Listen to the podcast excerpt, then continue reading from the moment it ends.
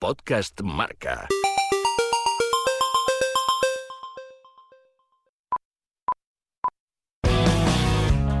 Todos debemos un día mirar para adentro. El toque de Lorena, con Lorena González.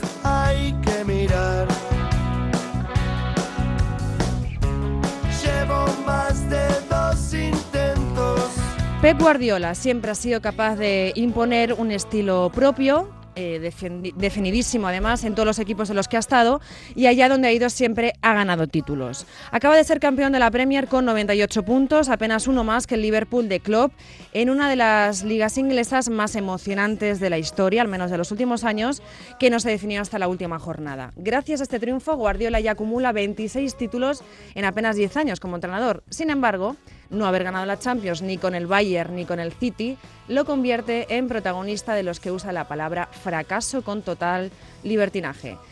En este capítulo del Toque de Lorena hablaremos sobre ello. ¿Es Guardiola uno de los mejores entrenadores del mundo, si no el mejor, o se ha convertido en un fracasado?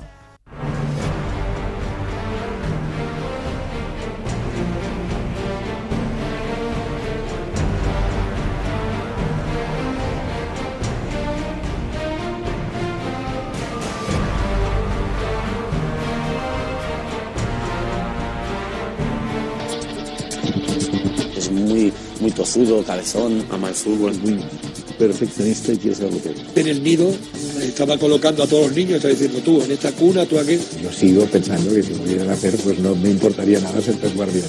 Es bonito que, que el entrenador pues te quiera de esa manera. Es muy curioso de la vida, Pep. Muy listo, creo que le gustaba mucho callado, creo que tímido, introvertido. Con nadie he tenido tanta seguridad de que era un predestinado. Pep Guardiola se ha proclamado campeón de liga en 8 de las 10 ediciones que ha disputado, incluyendo Barcelona, Bayern Múnich y Manchester City. Con esta última, en el City es la octava liga que consigue en 10 temporadas como entrenador.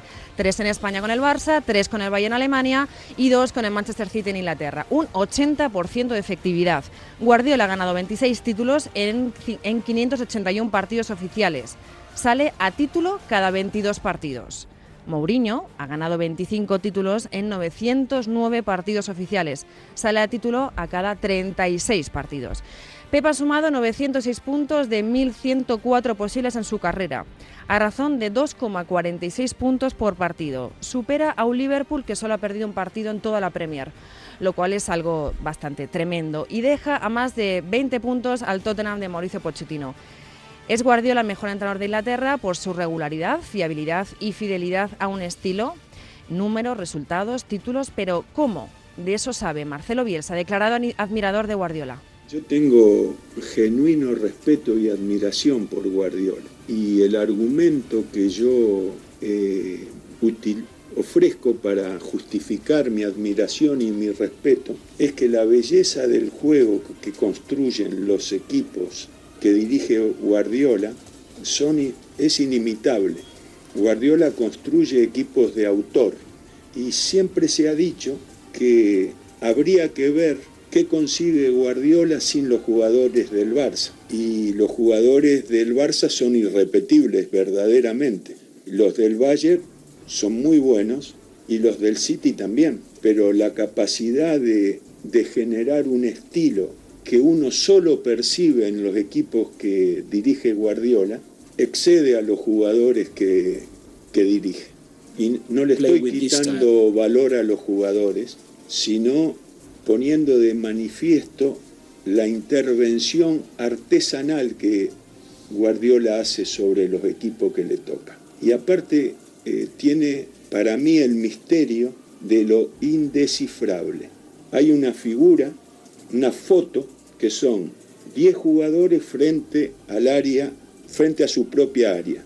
Y el City circulando, viendo cuál es la grieta por donde perforar al equipo rival. Veo lo que está bien hecho y trato de incorporarlo. Los equipos de Guardiola son inimitables. También le aclaro que yo cuando veo jugar los equipos de Guardiola no veo nada de lo que observo de, los equipos que- construidos por mí. Por lo cual cualquier elogio que recibo de Guardiola siempre lo juzgo sinceramente equivocado y excesivo. Pero sí considero que él merece este elogio porque yo sí, yo sí puedo explicar por qué merece él ser elogiado, tomando como referencia a sus equipos. Y él no puede hacer lo mismo respecto de los míos. Guardiola y sus jugadores marcaron una era en el Barça donde todo fue color azulgrana. En tres temporadas de los, de, los 19 disputados cosechó 14 títulos, incluyendo el sextete. Tres ligas, dos Copas del Rey, tres Supercopas de España, dos Champions League, dos Mundiales de Clubes y dos Supercopas de Europa.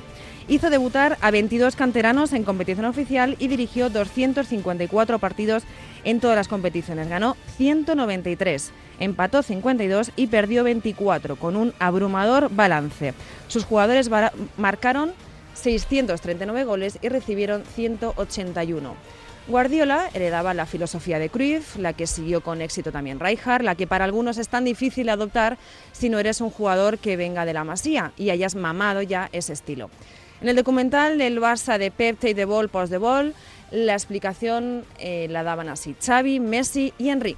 No es lo mismo el fútbol que practica el Barcelona que, que, cualquier otro equipo del mundo. El Barcelona tiene una manera de vivir el fútbol o de ver el fútbol específica, muy específica tienes que hacer cosas muy bien en el terreno de juego. No vale con tirar el balón fuera y despejarla. No, el defensa tiene que controlar el balón, driblar al, delantero y pasarla bien al centro del campo. Eso es muy difícil. Lo normal en Inglaterra, en la Premier o en el Madrid es despejar y en el campo de cualquier otro equipo no ha pasado nada. No, en el Barcelona no es suficiente. En el Barcelona tienes que hacer muchas más cosas. Creo que es una filosofía distinta a todo el mundo y y por eso por ahí cuesta cuando viene un jugador de, de afuera adaptarse lo que, lo que es el Barcelona, ¿no? porque si bien parece fácil, es, algo que se viene trabajando desde hace mucho tiempo, que la mayoría de los chicos que, que, están hoy o que estuvieron en ese momento ya lo venían haciendo de chiquito y no, no es fácil eh, enganchar la filosofía del Barcelona. It was more the style of play that I had to adapt to. Me tuve que adaptar al estilo de juego, tenía que estar pegado a la banda para dar espacio a Iniesta. También tenía que desmarcarme en profundidad sabiendo que la gran mayoría de las veces no recibiría el balón, pero si hacía movimiento, Andrés me devolvía la pelota. Mi primer movimiento cuando Vidal tenía el balón y lo iba a controlar siempre era en profundidad, siempre. Era un desmarque para engañar al rival. Cuando Iniesta cogía el balón, Eto se desmarcaba.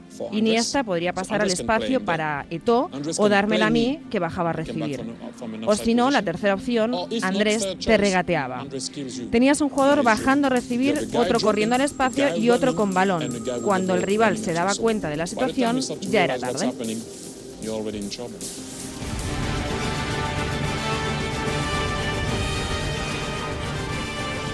Que sí, que Pep lo ganó todo en el Barça teniendo a los mejores jugadores del mundo, al menos para hacer ese tipo de fútbol y además a Leo Messi para ser la guinda del mejor pastel. Pero eso no debería ser una condena para Guardiola, ni debería de servir de baremo para despreciar o quitar mérito a sus logros.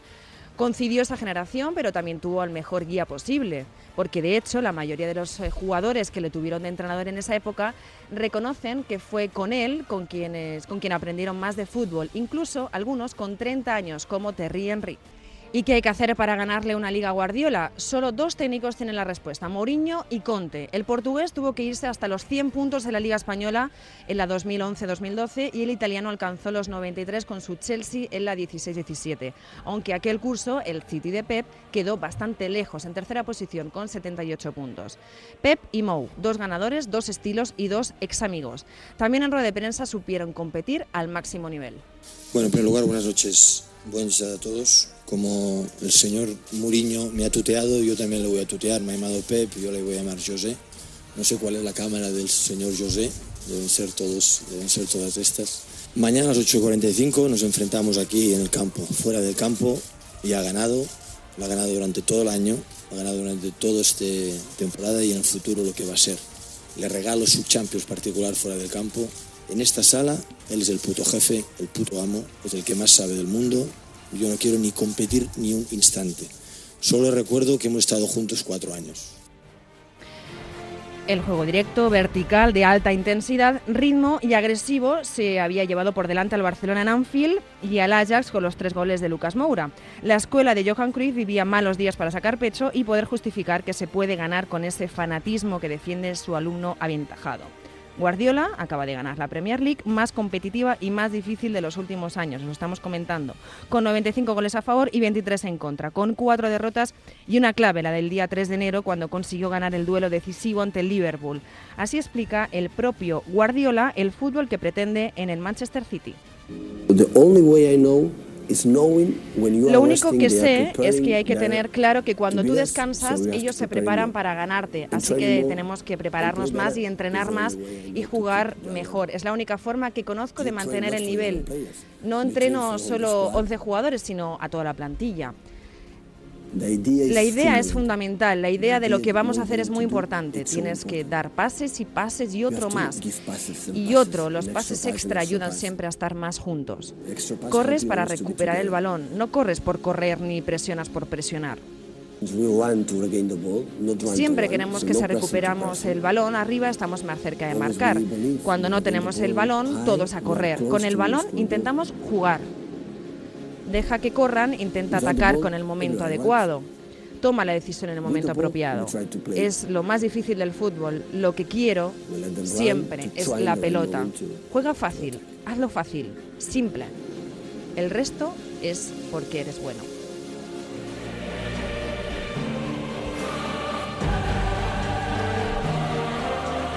Guardiola fue contratado por el Bayern de Múnich para marcar una época en Europa, pero no consiguió la Champions en sus tres temporadas. Tampoco lo ha podido conseguir de momento con el Manchester City.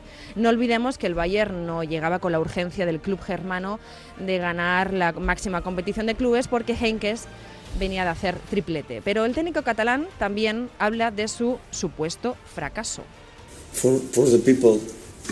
Para la gente que nos quiere y que el argumento es el dinero, si no ganamos la Champions será un fracaso. Otra gente, especialmente en estos aficionados, dicen, ok, disfrutamos viendo el juego, estamos contentos con lo que hacen los chicos. Estoy bastante seguro que, no, que, estos aficionados no lamentan nada de lo que llevan haciendo estos chicos en los últimos 12, 13, 14 meses. Cada tres días. Eso es el mejor halago del mejor éxito que el equipo puede tener, pero por supuesto que queremos clasificarnos para los octavos de final seguir a este nivel en Premier, ser sólidos en casa y fuera y llegar a, los, a las mejores condiciones, no como ahora con las lesiones que tenemos. Que llegue todo el mundo sano y competir como un desafío, intentarlo una y otra vez. ¿Por qué no? Uh, Llegar a los cuartos de final y quizá tengamos la suerte de seguir adelante, eso es lo principal. Y después la competición es grande por sí misma, por muchos deseos que tengamos. Al final la competición es tan dura que si ganas vas adelante y si no, te vas para casa.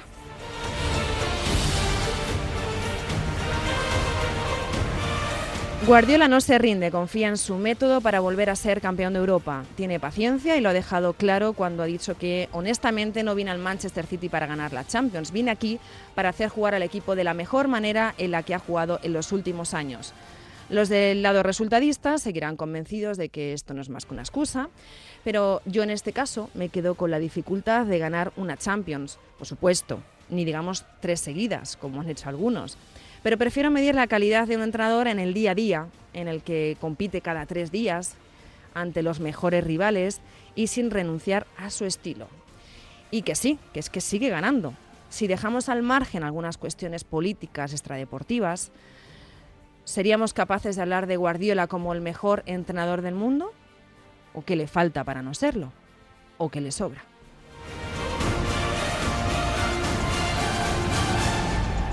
El toque de Lorena, con Lorena González. Podcast Marca.